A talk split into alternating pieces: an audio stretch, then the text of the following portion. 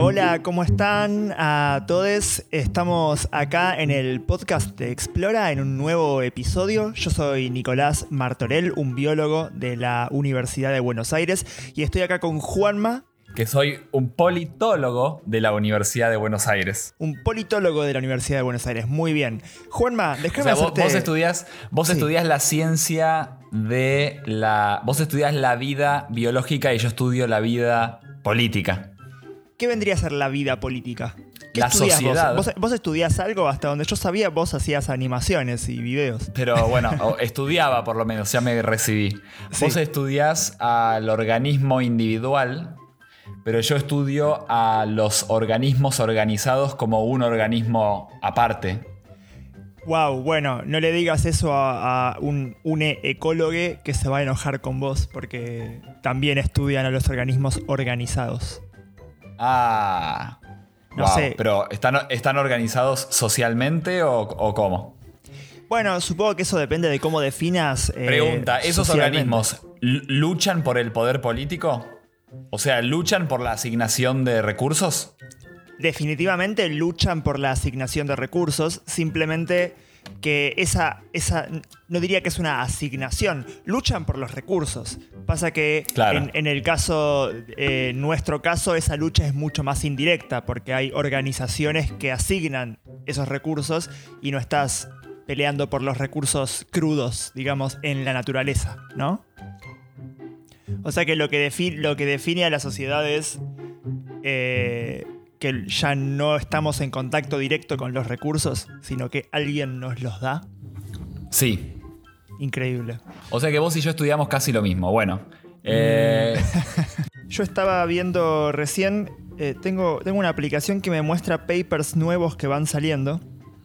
Que ¿Ah, sí? Sí, que es esta aplicación que te comenté la última vez.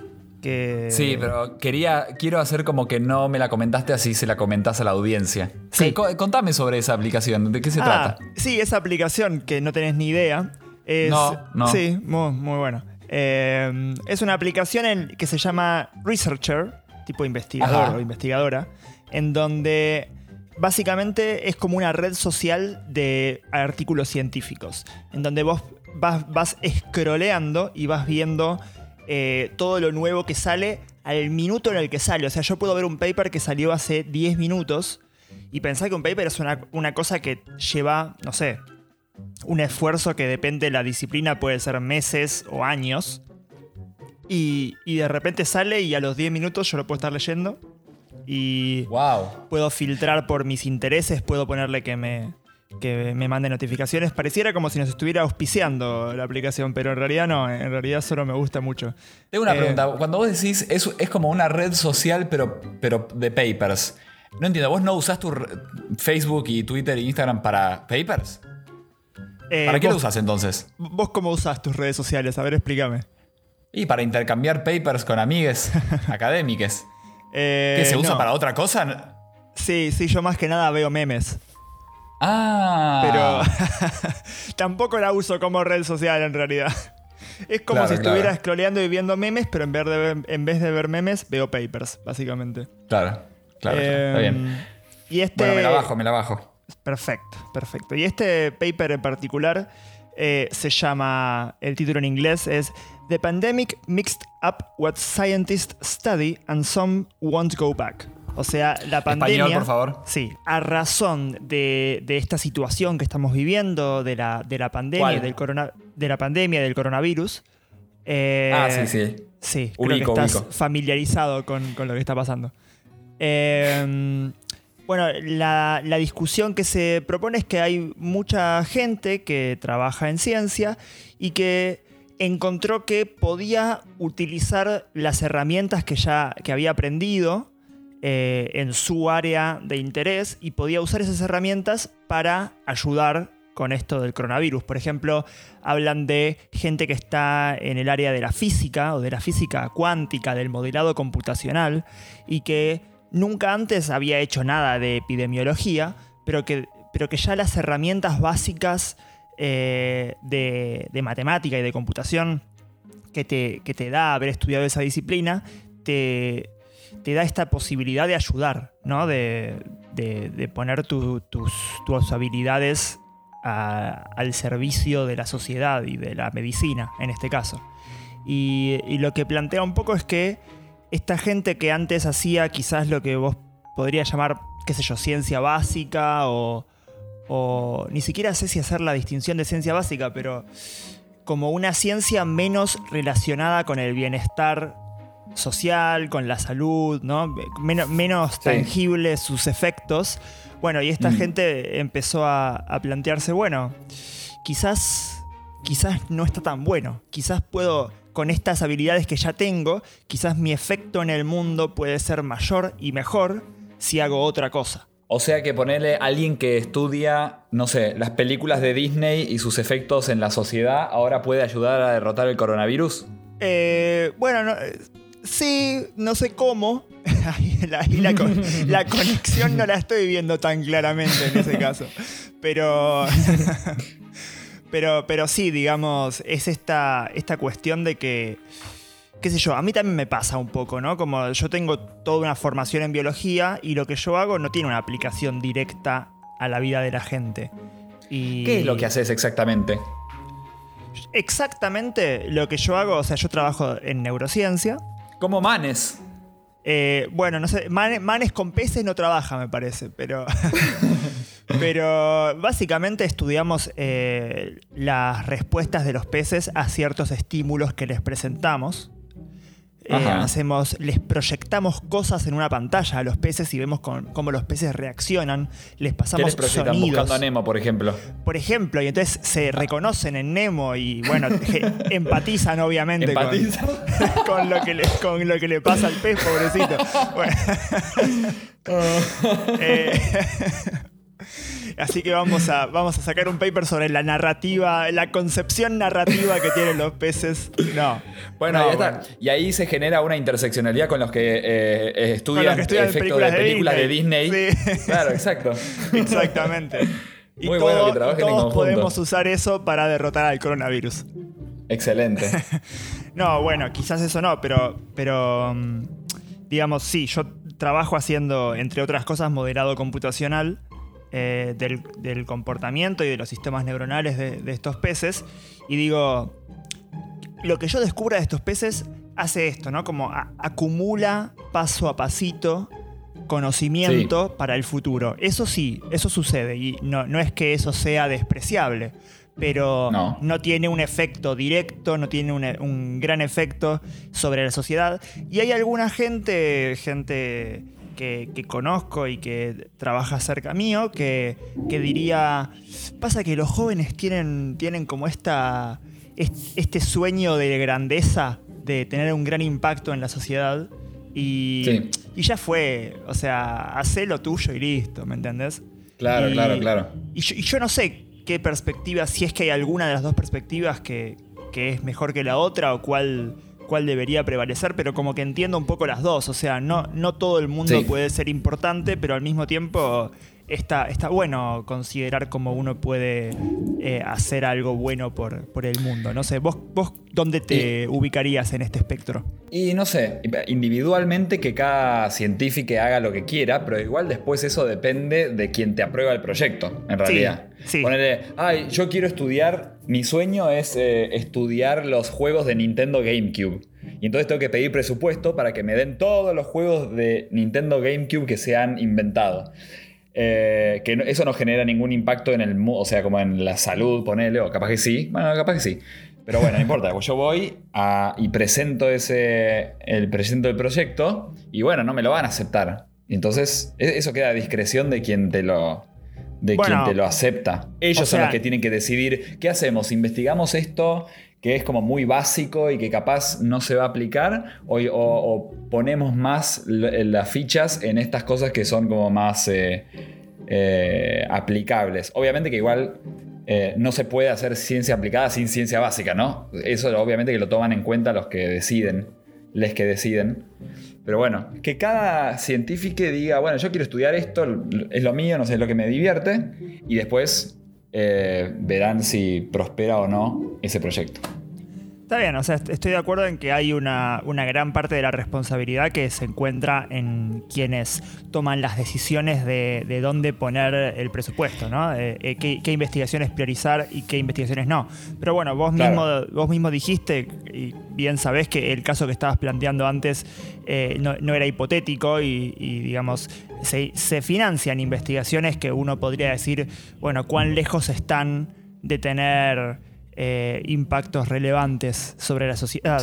Y ni siquiera, ni siquiera estoy hablando solamente de, de cosas humanísticas ni de ciencias sociales, porque incluso puedo estar tomando mi propia investigación eh, y, puedo estar diciendo, mira, quizás, quizás si yo fuera quien tiene que tomar las decisiones, yo no me hubiera dado presupuesto a mí, a esta investigación para me, entendés lo que te estoy diciendo, entonces... Sí, sí, sí, sí. No, sé, vos, vos pensás sin, sin un conocimiento amplio sobre el tema, pero, pero bueno, eso es como todo lo que hablamos en este podcast. Eh, ¿Vos pensás que, que, se está haciendo un buen trabajo en eso, en, en asignar presupuesto a la investigación que se lo merece, que más útil puede ser? ¿O tendría que hacerse eso o hay que financiar todo lo que se pueda, lo más diverso posible y listo? Y es una pregunta imposible de contestar porque la verdad que no tengo ni un solo dato, ni uno, ni uno. bueno, sabés que me financian a mí. Ni siquiera. Eso es un dato. Por ejemplo, todos los años salen la lista de proyectos que se aprueban y no sé, o sea, yo, la, yo escroleo a ver y veo los títulos y todo pero ¿quién soy yo para decir esto es importante, esto no? Hay un montón de gente que hace eso y me parece deplorable. O sea, un, tipo X eh, que es, qué sé yo, que es contador o lo que sea y que empieza a decir, ay no, esto no se tendría que estudiar, ay no. O sea, ¿quién sos? Con el perdón de los contadores, digo, porque es un ejemplo eh, como alguien que no está que no está involucrado en la ciencia y que no, Sí, sí, digo, por ahí hay un contador que puede salvar al mundo, no, no, es, el, no es el tema ese. Eh, claro. Y, o sea, sí, sí, estoy, de acuerdo. Además, tenemos muy pocos datos como para hablar de eso, pero. No, igual, algo que sí es importante es que. Y, o sea, podemos ver retrospectivamente que la ciencia básica nos salvó las papas time and time again. O sea, es imposible hacer ciencia aplicada sin ciencia básica. Cada avance grosso que uno ve es porque hace 50 años le dieron plata a un proyecto de qué pasa si, si giras un trompo 79.000 veces. Ah, ¿me, podrías dar un ejemplo? O, a menos que ese ejemplo del trompo sea real, pero no, no sé a qué apunta, pero eh, ¿qué, tipo de eh, investigación decís que, tuvo ese tipo de efecto? Pero por ejemplo, me hace acordar a cuando un chabón eh, le inyectó una enfermedad a un pibe para ver, bueno, qué sé yo, capaz algo funciona. Y ahí surgieron como las vacunas, ¿no? sí, así. Fue exactamente así. como de algo muy random y que en el momento la gente decía, ¿qué vas a inyectar enfermedad a alguien y pretendés que con eso se cure? Estás loco. claro, claro, claro. Y el tipo dijo, no, no, no, pará, un poquito, poquito. O sea, podemos simplemente hablar, por ejemplo, de, de que para descubrir, qué sé yo, los microbios ¿no? Para, simplemente para saber que existen bacterias. Eso eh, fue ciencia básica, fue alguien que inventó el microscopio. Y para inventar el microscopio tenés que estar jugando con óptica.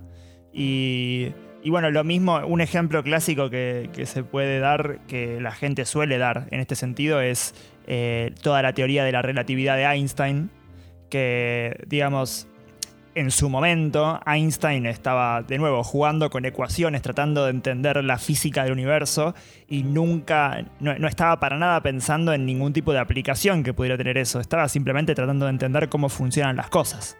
Y, hoy en día hay un montonazo de, tecnología en la que recaemos todos los días y que, y que depende directamente de los descubrimientos que hizo el chabón. Por ejemplo, qué sé yo, los GPS, ¿no? O sea, el hecho de que podamos usar GPS depende directamente de, lo que descubrió Einstein con su ciencia básica. Que nadie hubiera pensado que iba a servir para eso. Eh, yo te quería preguntar una cosa a vos. Pregúntame. ¿Qué haces con las pilas cuando se te gastan? Excelente pregunta. Excelente pregunta para la cual no estoy preparado porque tengo 7, 8 pilas ahí afuera en el patio que no sé dónde tirar. En el patio, en, el, en el, están ahí en, la tierra. Eh, no, están en. No, en la tierra no.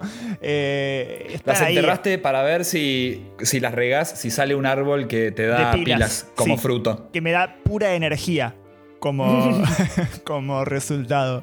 Eh, no, están ahí arriba de una mesa. bueno, ¿y qué, ¿y qué, vas a hacer? No sé. No sé, porque ah. tampoco. no hay. No sé, ¿vos qué harías? Buena pregunta, ¿eh? Sí. Te dejé estupefacto y anonadado. ¿Vos tenés alguna respuesta? No, yo vengo almacenando pilas desde el inicio de los tiempos y justamente ahora me estoy armando una casa con, con las pilas que vengo almacenando. Esa casa no suena, no suena muy segura. Eh, no, sí, es, segura, es segura. Eh, obviamente no es segura si, si querés vivir. Ah. Si, ah. si no te importa vivir, es súper segura. Bueno, pero en ese sentido hay, muchísimas cosas que son súper seguras si no te importa. O sea, tenés la seguridad de que te vas a morir dolorosamente. Sí, sí, sí. sí, es segura tu muerte. Y muy lento, además, porque te vas a ir intoxicando de a poquito. Y horriblemente. sí, sí. Eh, eh, y también y solo, porque nadie va a querer venir a tu casa. Claro. Sí. O sea, te vas a morir, dolorosamente y solo. Ay, las mejores muertes, sí. Eh, bueno, yo te traje esa pregunta porque mm, eh, hay, hay formas de, de, mm, de o sea, hay, hay, formas de, ¿cómo se dice? De desechar las pilas, o sea, de, qué hacer con las pilas. Y por ejemplo, acá en la ciudad, vos tenés que ir a un punto verde que hay fechas específicas donde pasa una camioneta y vos tenés que ir con tus pilas y con, y con tus electrodomésticos pequeños que quieras tirar eh, y, dárselas a ellos y a ellas. Por ejemplo, si se te rompió una computadora y no sabes qué hacer, bueno, tenés que esperar a que venga el camión a, tu barrio y se lo das a ellos. ¿Alguna vez vos tiraste alguna computadora o algo así? No, nunca tiré una computadora. Eh, pero digo, supongo que además de computadoras te referís también a, bueno, cualquier cosa que, tenga los químicos de, las pilas y las baterías. Por ejemplo, las pilas. Exacto. Em, ¿Vos alguna vez fuiste a tirar a un punto verde algo? No, no, todavía no, todavía no. Pero ya voy a ir. Porque... Ya voy a ir porque todavía no fui porque es una fiaca, nunca sé dónde está, siempre me olvido. Sí, sí. O sea, cuando me acuerdo, me olvido. Claro, exactamente. Em, no, porque yo tengo un primo que trabaja o trabajaba, no, no, sé si sigue trabajando, pero que al menos trabajaba en un punto verde. Y Ajá. Y puedo estar recordando, mal, pero estoy bastante seguro de que me decía que no querían que les lleven pilas. Que, tipo, justo para eso no quería que fueran a los. Ah, sí.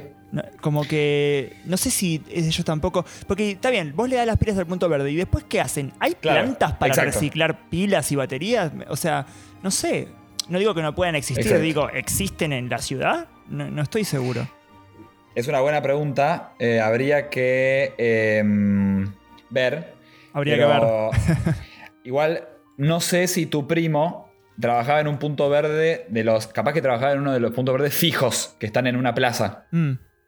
Puede claro, esos no. Los que yo te digo son los puntos verdes móviles, que son una camioneta que reciben residuos de aparatos electrónicos y eléctricos, pilas, aceite usado de cocina aceite usado de cocina. ¿Vos reusás aceite? ¿Vos, primero, ¿vos usás aceite? Uso y reuso aceite. Mm. O sea que vos guardás el aceite después de usarlo y después lo volvés a usar. Sí, y en algún momento, nada, se termina, o sea, se evapora, me lo como. Me lo, termino comiendo todo. Claro, claro, claro. Eh, a ver, estoy acá me leyendo. Me lo, tomo todo de una. Uf.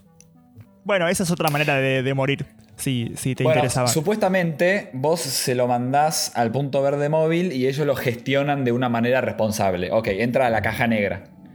Eh, claro, exacto, y no sabemos qué pasa. Claro, no sabemos. Lo que se lo dan de comer a, un monstruo come pilas. Te cuento lo que leí el otro día en la revista Science. Sí. Eh, em, son científicos que em, escribieron un artículo sobre minerales sustentables y metales para un futuro de bajo uso de carbono. Y una de las recomendaciones que dan es una que me pareció espectacular, que puede resolver todos los problemas de la vida. ¿Todos los problemas de la vida? Hay, una chica que te gusta y no te da bola. bueno, esto de lo va a resolver.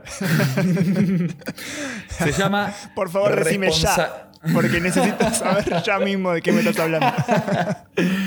Se llama eh, responsabilidad extendida del productor. ¿Sí?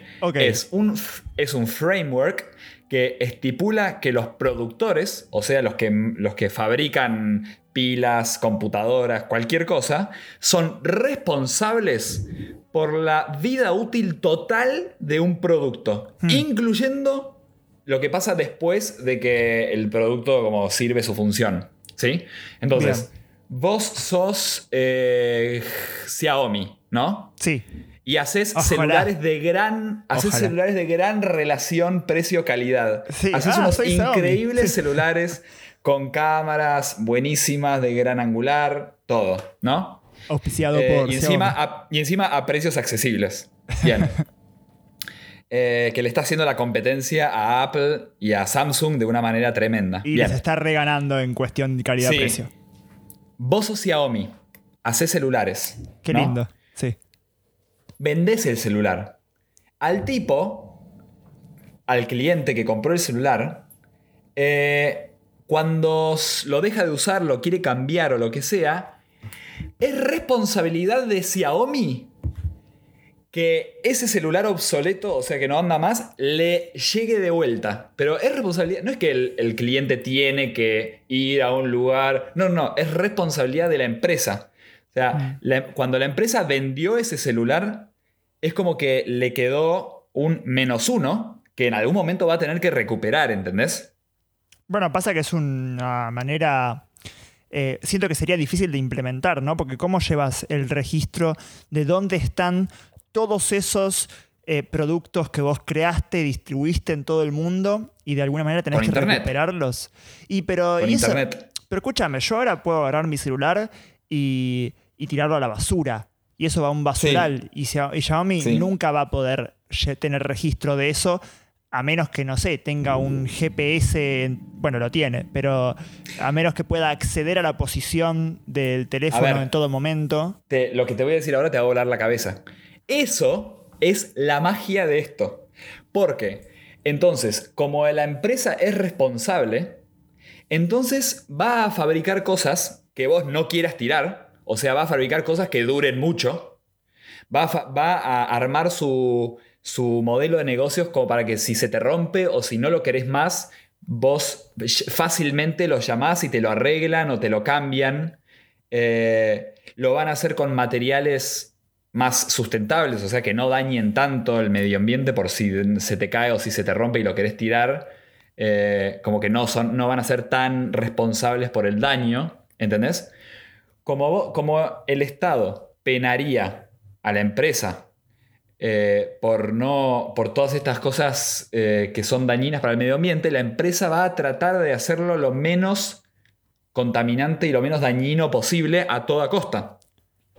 Está bien, pero sí, entiendo. Es una linda idea, pero no hay incentivos para que se aplique, ¿no? Digamos, es como que está completamente desincentivada esa idea porque justamente agrandaría bastante los costos de producción, le agregaría responsabilidad a las, em- grandes empresas que son las que tienen el poder.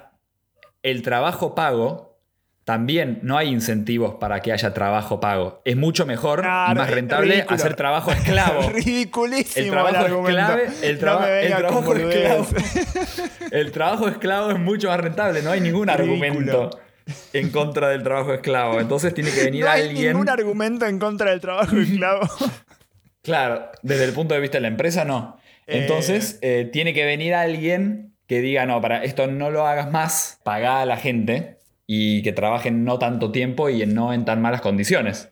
Y entonces la empresa dice, uy, qué malardo esto, bueno, me arreglaré de alguna manera. Y se arreglaron. Bueno, pasa que hay una perspectiva que está buena, que eh, en realidad la razón por la cual ya no hay como que es, un poco inverso. La razón por la cual ya no hay trabajo esclavo es justamente porque esas personas que antes eran esclavas ahora empezaron a importar más para el sistema. Por ejemplo, hoy en día vivimos en un sistema que está totalmente, eh, que digamos el incentivo mayor es el consumo. ¿no? O sea, necesitas consumidores de todo tipo, de todas las edades, de todo lo, en todos lados lo que más querés es consumo, porque eso es lo que le sirve a las empresas. Y es como que hay un, digamos, tenés esta superposición en donde la gente que consume es al mismo tiempo la gente que trabaja. Entonces vos no podés ignorar totalmente a, a los trabajadores, necesitas pagarles y incentivarlos a que estén bien, porque eso es justamente lo que hace que se consuma tu, propio producto. Entonces, en realidad sí hay un buen incentivo para no hacer trabajo esclavo. Si hubiera trabajo esclavo, ¿a quién le venderían las empresas?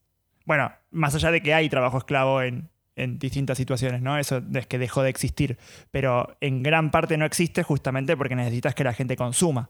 En cambio, esta, esta idea que vos estás proponiendo es sumar responsabilidades a las empresas, aumentar los costos de producción y eso no les genera ningún beneficio retroactivo. Lo que necesitas es, alguna propuesta que efectivamente beneficie a las empresas al fin y al cabo y como de paso haces cosas más sustentables. Y, porque si no, digo, ¿quién, ¿quién aprobaría un proyecto así? ¿Quién, ¿Me entendés? Como que hay muy poco eh, incentivo.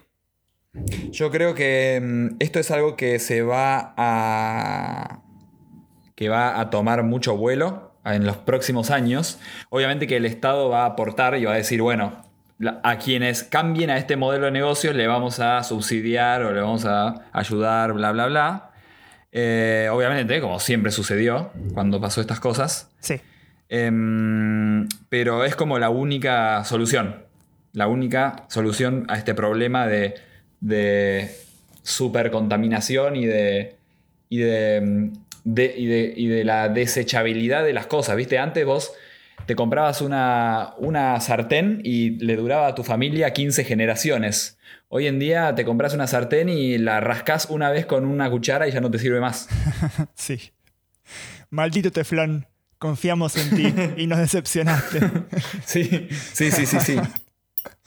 Eh, sí, sí, estoy, o sea, estoy de acuerdo en que es una idea eh, es una idea re linda si, si se implementara, simplemente dudo de su posible implementación.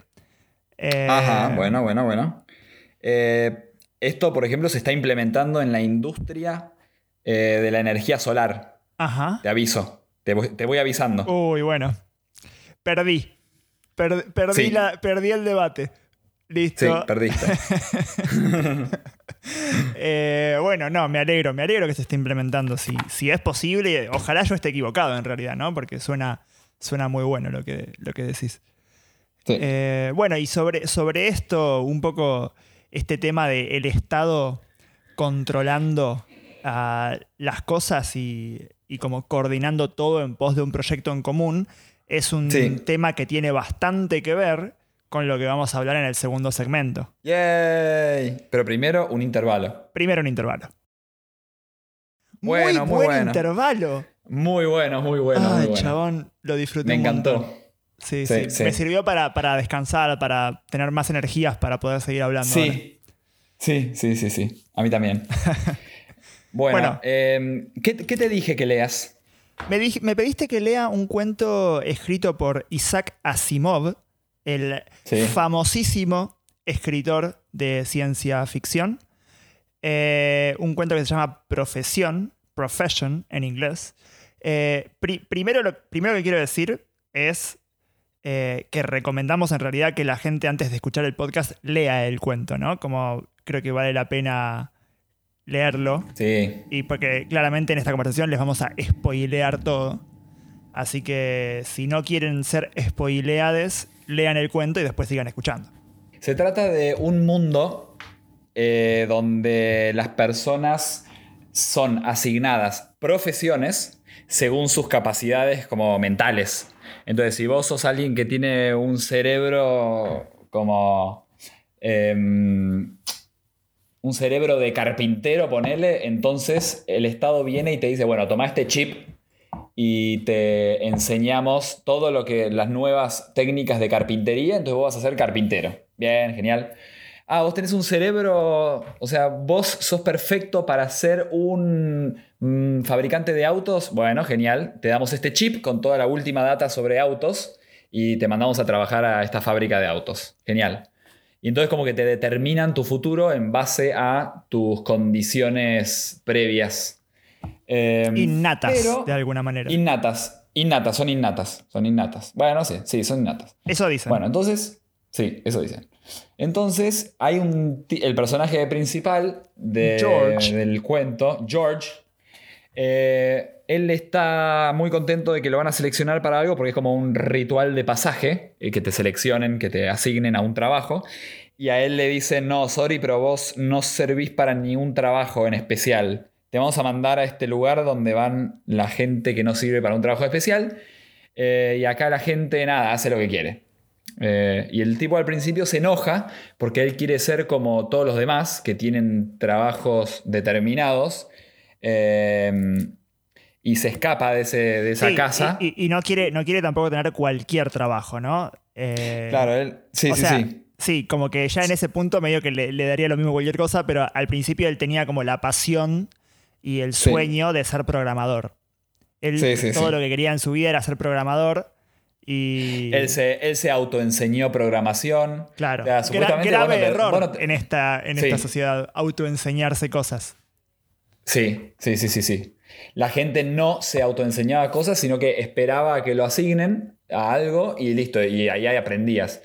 Pero si vos, te, si vos autoaprendías cosas, eras como un bicho raro, eras como, ¿qué, qué haces? ¿Qué te pasa? O sea, eh, espera que te pongan el chip y listo. ¿Para qué perdés tiempo leyendo? Sí. Eh, entonces el tipo leía sobre programación y mm, no me acuerdo si también leía sobre otras cosas que le interesaban también, no me acuerdo. Eh, o no, no importa. No sé, eh, creo, que no, creo que solo sobre programación. Entonces el Estado dijo, bueno, este tipo le gusta aprender a él solo, lo vamos a meter en esta casa donde puedes hacer lo que quieras, puedes leer. Sí, eh, ojo, igual no, no sé si es tanto que el Estado dijo que le gustaba leer, como que hacen una medición de su cerebro, ¿no? Como que lo meten como si fuera un escáner que le escanea todo el cerebro y dicen, tu cerebro tiene las conexiones necesarias, la forma necesaria, todo para hacer tal cosa, como decías vos, carpintero, arquitecto, qué sé yo, y en realidad lo que le dicen, o sea, eh, sin, sin spoilear todavía el giro final que tiene, que tiene el cuento, quedándonos en, en lo que a él le dicen en su momento, es, en realidad vos, tu cerebro no sirve para nada. Básicamente le dicen eso, le dicen, vos no tenés ni un cerebro apto para ser arquitecto, ni para ser taxista, ni para ser mecánico. Lo, el único, tu cerebro no es para nada, o sea, no, puede ser enseñado a través de este método. El, el método al que se refieren es como esto que decías vos del chip, ¿no? Como le enseñan todo de una, nunca tiene que abrir un libro y ya sabe todo. Así, de una. Sí. Sí. Eh, en el cuento, como está escrito en los 50, no era un chip, era, mm, eran cintas magnéticas. Sí. Eh, no, sé, te ponían unas cintas magnéticas y, y, y, aprendías todo de una. Exactamente, exactamente. Pero bueno, después el cuento, nada, se desarrolla, está bueno, el tipo va, etcétera. Y resulta que eh, al final él era especial porque él era alguien como creativo. Y está, la, está la gente creativa que es la que hace estas cintas, la que investiga, la que se le ocurren nuevas ideas, la que hace los avances. Y al final el tipo nada, pertenecía a esta clase superior de gente creativa y fue feliz siéndola, siéndolo. Claro, él. El cuento está siempre quiso ser especial y lo fue, digamos, como lo logró.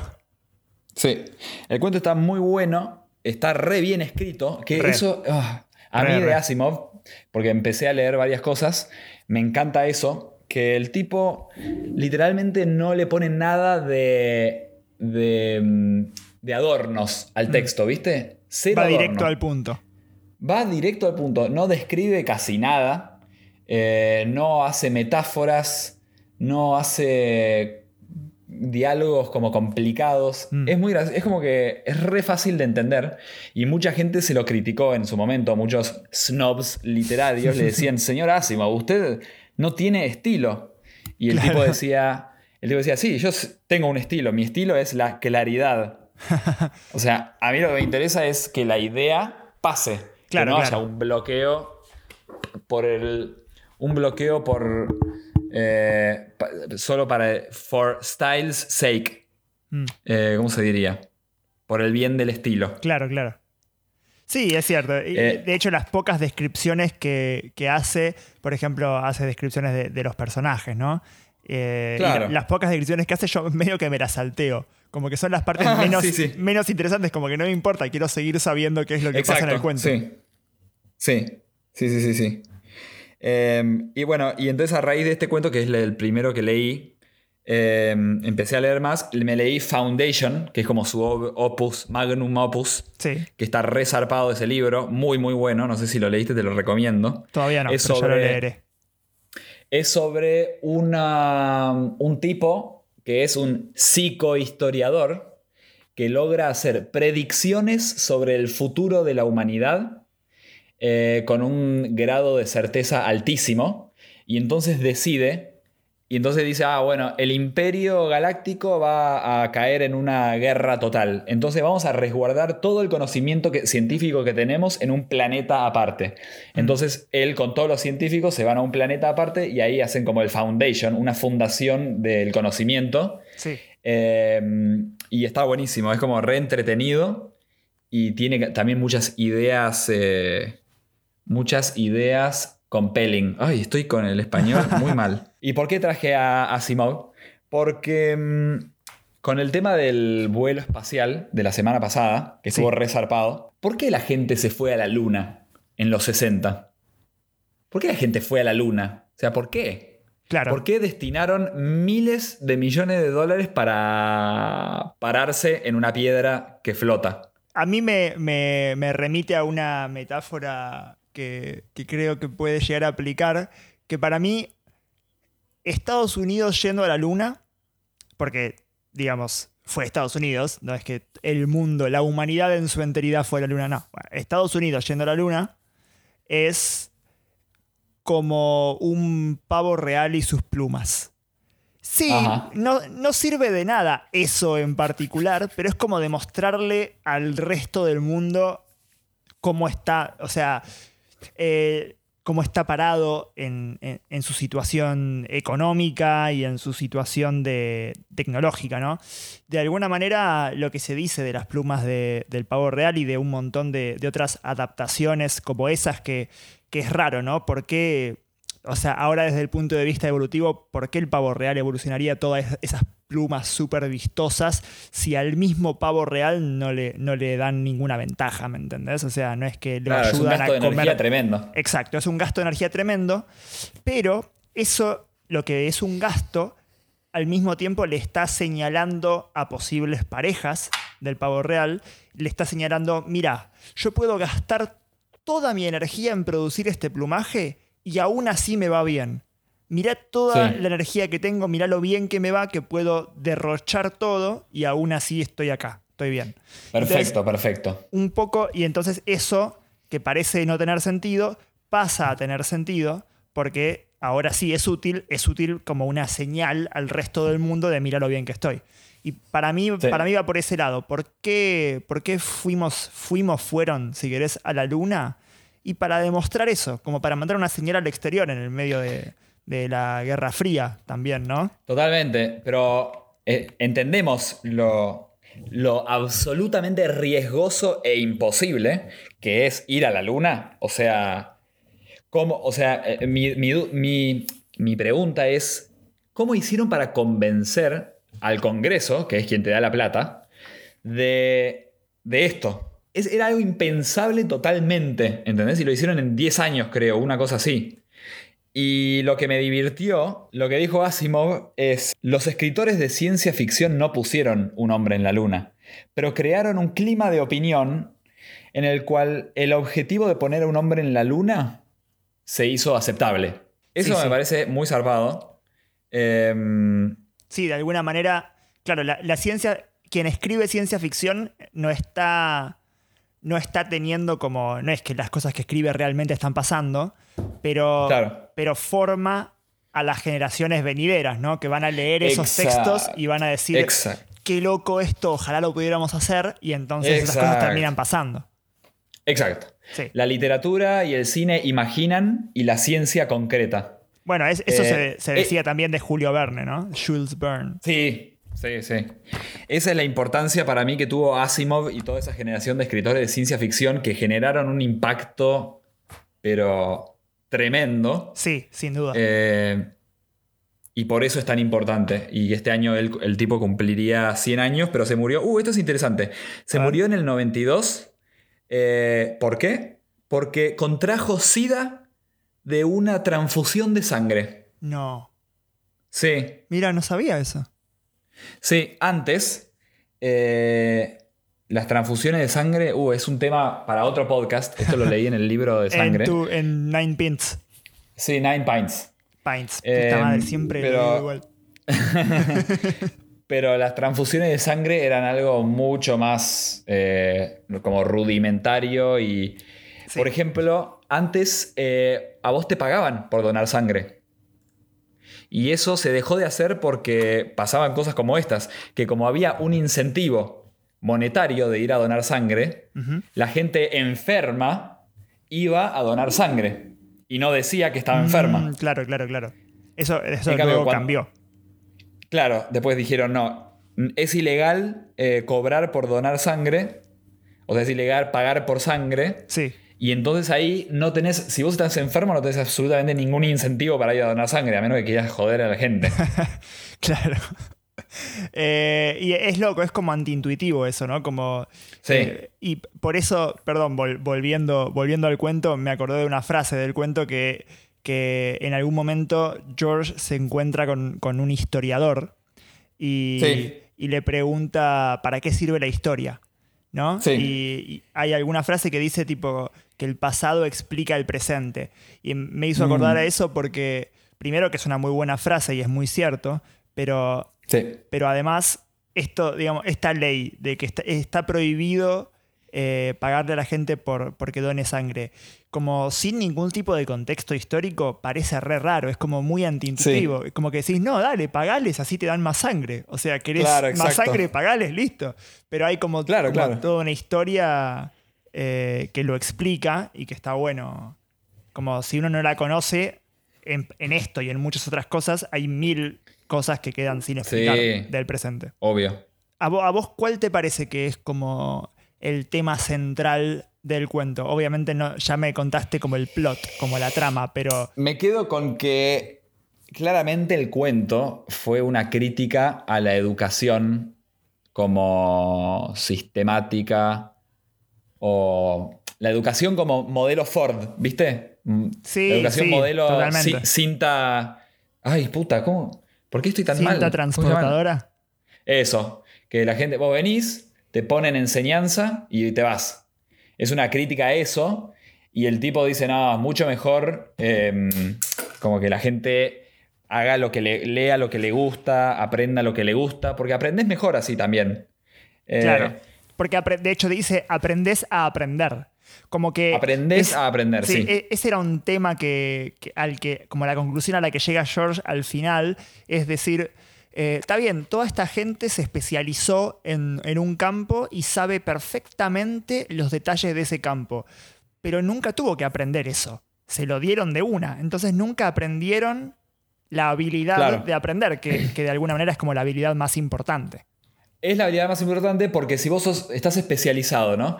Ponele que vos te especializaste en, arreglar autos Honda, ponele, ¿no? Sí. Y de repente, eh, no sé, quiebra Honda y vos tenés que ir a arreglar eh, autos Ford. Y no vas a saber aprender, no vas a saber aprender, eh, no vas a saber adaptarte porque vos solo te enseñaron a memorizar lo Honda. Exacto. y entonces, chao, te quedaste sin, sin trabajo y sin oportunidades. En cambio, si vos aprendés a aprender, eh, bueno, aprendés cómo, cómo aprendés a cómo funciona el, onda, por ejemplo, aunque costó más trabajo, obviamente, porque vos tenés que ir a tu tiempo, a tu manera, personalizado, pero después eh, podés aprender otra cosa, eh, se te va a hacer mucho más fácil. Sí, sí, pero Claro, claro. Un poco, un poco ese es el, tema. Me, me hace acordar a la frase esta de tipo, en, dale a alguien un pez y va a poder comer esa noche. Enseñale a pescar y va a poder comer toda su vida. Y puedes agregar, y enseñale a aprender a pescar y entonces va a poder aprender otra cosa. Claro. sí, si aprendió a pescar, después va a poder aprender a cazar o a recolectar. Claro, claro, claro. Porque... Y después, y después enseñale a enseñar, a pescar. claro, Entonces el tipo va a poder ser profesor de pesca. Exacto. Es que, es que un poco, claro, porque en este mundo, en este mundo que imaginó Asimov, no es que la gente no sabría pescar, no es que le estás dando el pez y nada más. No, la gente sabría pescar perfectamente. De hecho, serían, habrían, hay expertos en pesca que saben increíblemente más que cualquier persona en la Tierra ahora mismo de pesca, pero nunca lo tuvo que aprender. Lo saben porque lo saben de una. Y, entonces si quieren saber otra cosa, que, de hecho no está incentivado y no está para nada eh, considerado que alguien quiera saber más de una cosa, ¿no? También es, es una crítica a eso, a la especialización absoluta del conocimiento. Sos esto y no sos nada más y esto es tipo tu identidad para siempre. Claro, claro, claro. Y la justificación de todo lo que haces. Esto es algo que hoy está cada vez menos presente. Antes era, por ejemplo, ah, hola, ¿vos quién sos? Soy abogado. Ah, hola, ¿quién sos? Soy ingeniero. Pero ahora es tipo, vos le preguntás a alguien qué sos y no sé, alguien eh, programa, eh, investiga, también ponele que es contador, no sé qué tienen los contadores, pero ponele que también le gusta hacer música, eh, le gusta escribir, tuitear, qué sé yo, hacer jardinería, ni idea. O sea, hoy ya no te definís por tu trabajo, creo. a menos que, a menos que estés como muy, muy metido en eso. O por lo menos es algo capaz es algo muy de eh, estoy en una burbuja donde. Yo creo que es de tu burbuja progre, sí. Sí, sí, Claro, claro, claro, eh, Sí, sí. No, digamos, yo creo que en el mundo en general hay, sigue estando esa definición por, por cuál es tu trabajo. Puede ser que en, nuestro círculo ya no tanto, pero, pero sí, al menos en. ¿Vos cómo te definís? Hola, hola Nico, ¿vos quién sos? Bueno, yo hoy, hoy me presenté cuando empezó el podcast como un biólogo de la Universidad de Buenos Aires, ¿o no? Y vos te definiste como politólogo. Claro, pero sí, eso es porque es nuestro formato y nuestro chiste. Pero yo en realidad no. ¿Qué hago de politólogo? No hago nada de politólogo. O sea, me recibí de ciencia política, pero no hago absolutamente nada de ciencia política. No, bueno, igual, digamos, de nuevo, hay una cosa en nuestros círculos en particular de. y nosotros dos, incluso en particular, somos personas que hacemos cosas distintas al mismo tiempo. Multidisciplinariedad. Sí, sí, totalmente. Pero, pero me parece que en general, y por ejemplo, en particular en, la ciencia y en la academia, esta, esta, cosa de la especialización cada vez es, es más acentuada. Hace... No, sí, eso sí, pero un montón de científicos que yo conozco y académicos eh, hacen en realidad muchísimas más cosas que solo investigar. Eh, divulgan, eh, son músicos, tienen sus emprendimientos es como que eh, tenemos tanto tiempo libre hoy en día que no hoy por la cuarentena, sino que porque antes vos tipo llegabas del trabajo y te tenías que comer y dormir. Mm. Eh, pero hoy como que como las cosas se hicieron mucho más rápido, vos podés hacer cosas eh, aparte, ¿no? Sí, sí. Em, Hay mucho lugar para proyectos individuales. Bueno, también... La gente es Internet también posibilita mucho eso, porque si yo estuviera todo el día en mi casa, pero no tuviera acceso al mundo de información que tengo, quizás no tendría esas posibilidades. Claro, claro, claro. Entonces, yo eh, creo que medio el sueño de Asimov, eh, medio que estamos yendo más hacia, el sueño de Asimov que hacia la pesadilla de Asimov. O sea, estamos yendo cada vez menos hacia lo de la cinta transportadora. Puede ser. Y más hacia la multidisciplinariedad. Puede ser, sí. Eh, ojalá, en realidad, ojalá. Este, esto, lo entendieron los, los, los, especialistas de educación, entendieron esto y siempre sus recomendaciones son basta del modelo del profesor que le dice algo al alumno y, hacen el examen. cortemos con eso ya sabemos que es mucho más barato y más fácil, pero tratemos de ir hacia lo otro. Sí. Hacia el más lo interdisciplinario, eh, el trabajo por proyectos. Eh, aprendés matemática, lengua, eh, de todo en un proyecto, tipo yo, plantar una planta, no sé, o algo así. Va, más hacia eso la cosa. Sí, más hacia la experiencia y menos hacia, hacia el conocimiento duro y y simplemente como saber cosas. Claro, exactamente. Claro, claro, exacto. Eh, que, tiene mucho que ver con eso. De hecho, un poco el, cuento lo que dice es como cualquiera puede memorizar cierto tema. O sea, alguna gente tiene un cerebro mejor adaptado para alguno, mejor adaptado para el otro, pero lo que no cualquiera, o esto dice el cuento, que me parece que también se puede poner en discusión, pero lo que no cualquiera puede hacer es ser creativo. ¿no? Y de hecho, el cuento dice que eh, algún número como uno, una en 10.000 personas tiene la cabeza para ser creativo. Y eso a mí también me pareció un poco raro, porque no creo que esos sean los números reales.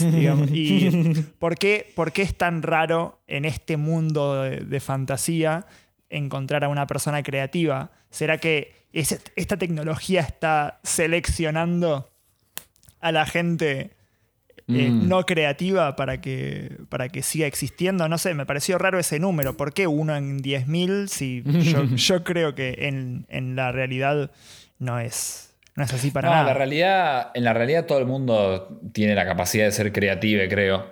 Em, por ejemplo, algo muy gracioso, por ejemplo, es el tema de los memes. La gente hace memes todo el día y están buenísimos y eso es recreatividad. Sí. Sí, sí, sí, totalmente. Totalmente. ¿Puede em, ser que el meme sea la expresión artística del siglo XXI? Eh, probablemente sea temprano para decirlo todavía, pero. ¿Cuánto falta? claro, ya, ya está, ya hicimos el análisis completo del siglo XXI. Estamos en 2020. es, como que, es como cuando en el año 2002 dicen: Este es el invento del siglo XXI. Claro, sí, sí. Claro, sí. es el único. Es el único invento del siglo XXI. El mayor invento del siglo XXI va a pasar en 2002. qué, qué siglo triste. sí, sí, sí. El eh, pesimismo total. Totalmente, totalmente. ¿Sabes qué me hacía? Ah. Eh, una parte del cuento me hacía pensar en, una conversación que tuvimos, me parece que en el primer podcast o en el segundo, yo no me acuerdo, que, mm. que nos habíamos preguntado cuál sería como nuestra existencia ideal y vos en algún momento me dijiste como estar leyendo libros todo el tiempo, tipo incorporando información siempre y para siempre. Y me dio gracia porque eh, eventualmente lo que le dicen a George, cuando le dicen, vos no podés tener ningún trabajo, vos no, te podemos educar para ninguna profesión en particular, ¿no? Le dicen eso. A George se le cae el mundo, básicamente, porque todo lo que soñaba era tener una profesión y que sea suya, como el resto del mundo que él conoce. Y entonces lo mandan, él a veces piensa que es una prisión, pero no, no lo es, él se puede ir a donde quiera, pero digamos, él lo siente como una prisión, donde lo mandan y donde él puede existir todo el día haciendo lo que quiera, leyendo todos los libros que quiera, y digamos, le van a llevar todo lo que quiera aprender, se lo van a llevar para que aprenda. Eh, obviamente, esa técnica de aprender no es la que usa el resto del mundo. El resto del mundo usa estas cintas que te hacen aprender todo así, de una. Y él tendría que leerlo de libros. Pero esa existencia que para él es como un castigo, por, porque entre comillas a él hasta ese momento le habían dicho que era como un tonto, que no podía aprender nada más. Eh, para, para, vos o para nosotros sería como la existencia ideal, ¿no? Estar todo el ah, día encerrado leyendo todo lo que queramos y aprendiendo todo lo que queramos sin tener que molestarnos por tener un trabajo formal ni nada, como estar de alguna manera como fuera del sistema, fuera del capitalismo y, usar todo el tiempo para aprender. Y, Qué placer. Y para él es un castigo eso al principio, ¿no? Por, por la expectativa que tiene la sociedad de, no sé, de él o lo que sea. Pero es. Yo en el momento lo leía y decía, qué gracioso que él lo esté mirando como algo malo porque sería estás increíble. En el paraíso. Claro, exactamente. Exactamente. Sí, sí, sí, sí. Este, bueno, y tenía una pregunta más para hacer eh, sobre, sobre el cuento. Y es que yo, después de haberlo leído todo y, y reflexionándolo, me pregunto si tuviéramos esta tecnología que tienen en, ahí en el. Sí, las cintas este magnéticas. Estas cintas magnéticas. Eh, primero me pregunté si sería ético usarla. Y después me pregunté ¿sería ético no usarla? Porque mm. es una tecnología súper poderosa. Podrías, podría mejorar impresionantemente eh, todo, todo, básicamente todo podría mejorar. De hecho, lo, hablan como un punto de inflexión, ¿no? En donde antes de eso el progreso era súper lento y una vez que llegó ese momento, como que el progreso se aceleró muchísimo. Sería. ¿Cómo, ves la ética de la aplicación de esto? Para mí viene antes que nada el derecho individual y yo le preguntaría a las personas, porque en realidad eh, no sé si te obligaban a pasar por este proceso. Pero no lo dice, me parece. No lo dice, no lo dice. Pero bueno, yo creo que. Mm, pero, o sea, te obligaron, no te obligaran, había como mucha expectativa de que lo hagas, por lo menos. Sí, había como una presión, presión social. Sí. Eh, o sea, yo no creo que el Estado debería obligarte a pasar por ese proceso, pero si el que lo quiere hacer, que lo haga, obvio. Si vos querés especializarte y ser un mecánico por el resto de tu vida y eso te hace feliz, ¿por qué no? Pero ¿y no pensás que tampoco el Estado debería incentivar a que se use? Si, vos pensás que el Estado tiene una, tecnología para hacer que el progreso social sea impresionantemente más rápido y más eficiente y todo. ¿Pensás que pero ¿a, qué te referís con, ¿a qué te refieres con progreso social? ¿Que tipo haya más vacunas? Bueno, eso podría ser un ejemplo y sería, por ejemplo, para el caso actual sería muy bueno, ¿no? Si tuviéramos ese tipo de especialistas, quizás a los dos días de coronavirus ya teníamos una vacuna y podíamos, no teníamos que hacer cuarentena y listo. O sea que sí, que vos decís que si no hay nadie que quiera especializarse en vacunas para coronavirus, el Estado debería obligar a, enseñarle a algunos y no sé, medio, medio, medio raro. Bueno, eh, eso ni siquiera necesitas esto de la tecnología para, para pensar en ese problema, ¿no? Incluso sin la tecnología. Si nadie quiere anotarse a la carrera de, claro. de vacunación. Sí, carrera de vacunación. sí, sí. Em, tendría, y yo, yo como Estado sí querría incentivar a que la gente eh, se meta en esa carrera porque necesito gente que descubra vacunas. Sí, está bien, sí, es, como Estado esa es tu responsabilidad. La salud pública es una responsabilidad tuya y está bien que lo incentives, pero sí, obvio. No estás obligando igual. Pero no que obligues, claro. Y si lo incentivas y nadie lo quiere hacer, ¿qué haces? Y te querés matar. buscar algún experto en marketing. Claro. Eh, sí, esto creo que. Porque entonces ahora uno, uno, estaría diciendo, ah, bueno, el Estado está matando ahora un montón de gente porque no incentivó a miles de estudiantes a que vayan a la carrera de biotecnología. Nada, tampoco no sé si están así. No sé si están así, pero no sé si están no así. o sea. O sea, sí. Sí, puede ser. Dicho, dicho así suena medio raro, pero. No, pero sí, está bien, sí, es verdad. Es verdad que, hay que hay que retar a los estados cuando no promueven la educación en ciencia. Eso es verdad. claro, por ejemplo, eso es un buen ejemplo. Como importa lo que la gente quiere hacer. Este cuento es como un extremo en el, que, en el que básicamente lo que dicen es: no, nos importa más el desarrollo de la sociedad en su generalidad y no nos va a importar nada lo que a vos te interesa hacer. Este cuento es como el extremo. Y lo que yo planteo es, no digo que eso esté bueno, pero siento que algo de eso hay que poner como ingrediente. No nos podemos ir al otro extremo de, no, no nos importa la sociedad, cada uno hace lo que quiere y ya fue. Sí, un punto en el medio está bien. Voy a hacer un pequeño comentario más porque me, me da gracia en un momento.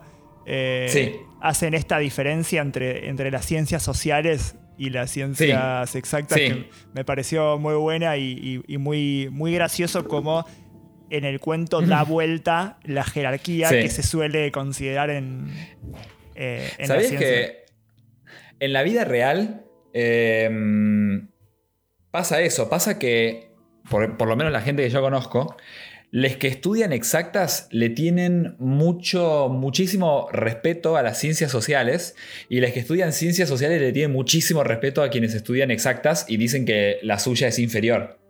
Como que ambas tienen como un complejo de inferioridad con respecto a la otra. Estoy mm. generalizando, obviamente. Eh, estoy hablando de pocos casos. Pero es, divertido, es gracioso. Que es como lo contrario a lo que.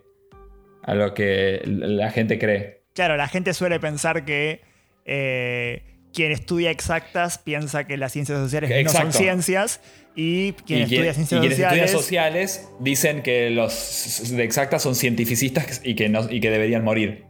sí, sí, exactamente.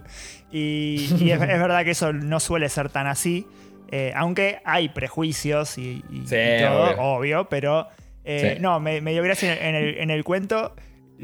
O sea, al chabón, a George, que es el protagonista, lo eligen como, no sé, como lo, más grosso de lo grosso de lo grosso es ser creativo. Y a la gente que no es tan grosa, grosa, grosa como para ser creativa, eh, hacen que estén, estudien en ciencias sociales. y a, la, gente que no logra llegar ni siquiera a ciencias sociales, van a exactas. Es como que hay una especie de jerarquía en donde cuanto más mecanizable sea tu conocimiento, menos, menos inteligente tenés que ser para hacerlo, de alguna manera. Claro. Claro, claro, que no, no, digo que sea así en la, en la, realidad, pero me dio, me dio gracia cómo lo plantea el cuento. Eh, espero que les haya gustado esta charla. Voy a decir los avisos parroquiales. Dale. Síganos en YouTube, Explora Snacks de Ciencia. En Twitter, Explora-Ciencia. En Instagram, Explora.ciencia. En Internet, Explora-ciencia.com. Y ahí pueden. Dónennos plata ahí. Sí. Dónennos plata ahí, porque la necesitamos. Y. Desesperadamente. Escuchen esto en Spotify. En Spotify, sí. Igual lo están escuchando en, Spotify, supongo. O no. Eh, o, también lo podrían estar escuchando en SoundCloud. No, no, nadie lo está escuchando en SoundCloud. Nadie. si alguien lo está escuchando en SoundCloud, manden un mail. Envíen podcast arroba explora-ciencia.com. Eso, existe, ¿no? Ese mail existe. Increíble. Existe. Eh, bueno. bueno, bueno, gracias por escuchar eh, y nos vemos la próxima en Explora Snacks de Ciencia.